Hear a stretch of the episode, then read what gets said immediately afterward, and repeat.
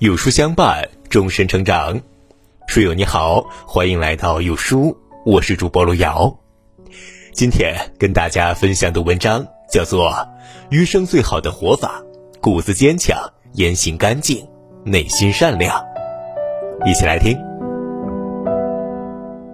作家莫言在《红高粱》里这样说道：“一人一个活法。”是啊，人这一辈子有着各种各样的活法。但回首过去的日子，尝过酸甜苦辣，也见过风风雨雨，看事情越来越透彻，内心也越来越明朗，才知道，余生最好的活法，不过是骨子坚强，言行干净，内心善良。第一，骨子坚强。辛弃疾在词中说：“叹人生不如意事十常八九。”可见人生就是一场修行。在苦难中成长，在挫折里涅槃。你若软弱，命运是会肆无忌惮；可你若坚强，上天自有惊喜相赠。就像诗里所写的一样：“长风破浪会有时，直挂云帆济沧海。”你一定要鼓起勇气，用坚强做法，一路乘风破浪，活成自己的摆渡人。如今呢，说起相声，谁人不识郭德纲？谁人不晓德云社？可是，在二零零三年，郭德纲三十岁，德云社只叫好不叫座，每天都十分的艰难拮据。为了生存，郭德纲去应聘栏目主持人，在闹市直播生活四十八小时，还要供观众取乐。散了夜戏，没公交了，只能摸黑走着回家，从十点走到凌晨四点，脚底下磨的全是泡。有一回发了高烧。他不想浪费钱去医院治疗，就默默的独自一个人在家里靠意志力硬扛。生活的层层磨难没有击垮他的脊梁，他还笑着跟徒弟们说：“能受苦乃为志士，肯吃亏不是吃人。”凭借这份骨子里的坚强，他硬是从逆境中走出了一条阳光大道，成了相声界最响亮的招牌。席慕容说：“挫折会来，也会过去。”热泪会流下，也会收起，没有什么可以让我气馁的，因为我有着长长的一生。哪怕狂风暴雨突至，只要你坚强无畏，扛过雨打风吹，终将迎来晴空万里。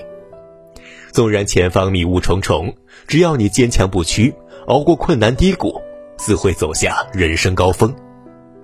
余生很长，一定要坚强。等翻越高山，越过黑夜，战胜坎坷，你便会发现，昨天还是山重水复疑无路，到了今日，轻舟已过万重山。第二，言行干净。仓央嘉措说：“言行是一面镜子，映出的是自己的心灵。一个人的言行里，藏着他最真实的涵养和精神面貌。而言行干净，不仅仅是一种高情商。”更是体现了为人的高度。言行干净的人，说话行事堂堂正正，才能久立于世而不败。反之，说话行事鬼鬼祟祟，喜欢投机取巧，早晚会被人看穿。唐代大臣吕元英任东都留守时，曾和一位隐士下棋，正下着棋，此时呢，恰好有人送了一堆文件进来，他不得不停下棋，拿笔批阅。棋友觉得吕元英一定顾不上棋局，于是呢就偷偷的挪动了棋子，以求取胜。谁知吕元英早已看在了眼里。第二天，吕元英让棋友离去，别人都不知道是怎么回事。大约十年过去了，吕元英卧病弥留之际，才告诉子侄们往事的真相，告诫他们交友一定要慎重，特别是言行不干净的人，不足以为友。说出自己心中的芥蒂后，吕元英怅然离世。生而为人，无论高低贵贱，都应该有自己所坚守的处世之道，言行举止一定要干净，否则无形之中只会败坏了自己的人品，毁掉了自己的前途。孟子有言：“仰不愧于天，俯不怍于人。”做人呢，你一定要坦坦荡荡、清清白白，有所不为，才能有所作为。与人相交，少一些心机，多一份干净，是处事的策略，也是该有的格局。人生在世，不一定要争个输赢对错，但一定要活得干干净净，才是一个人最好的模样。第三，内心善良。传家宝有言：“善为至宝，一生用之不尽；心作良田，百世耕之有余。”善良是人性中最伟大的光辉，也是最有力量的情怀。无论身处何种境地，我们都应该坚持善良，坚守人格的高尚，因为善良的能量会在世间流转。你付出了善良，也会收获别人的善意。西晋时，江南士族领袖之一的顾荣在洛阳为官时，曾应邀前去赴宴。宴会上，顾荣察觉到烤肉的下人对桌上的烤肉十分垂涎，于是他示意对方可以吃自己的那份烤肉。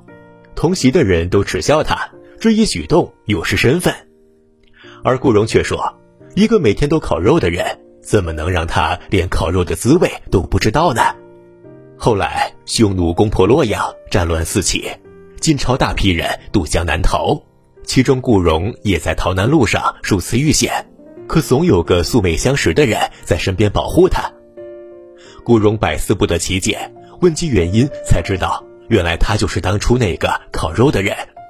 当初的一个小小善举，却在危急时刻救了顾荣一命。《礼记》中说：“福在积善，祸在积恶。”一份善意，一颗善心，一次善行，胜过万千祷告。你播下一颗善良的种子，总有一天会结善果，惠及自身。内心的善良，就是世间最好的风水，一个人最大的福报。《霸王别姬》中说：“人得自个儿成全自个儿。”对此，我深以为然。你选择什么样的活法，就是什么样的命。你骨子坚强。光明就在前方，你言行干净，品行自然远扬；你内心善良，福报已在路上。始终相信世间一切自有因果，你活出了最好的模样，也终会得到最好的回报。朋友们，我们共勉。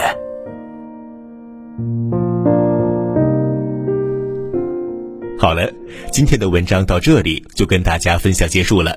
如果您喜欢今天的文章，或者有自己的想法或见解，欢迎在文末留言区和有书君留言互动。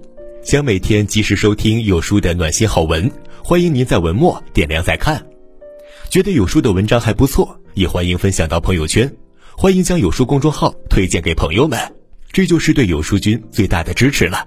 明天同一时间，我们不见不散，拜拜。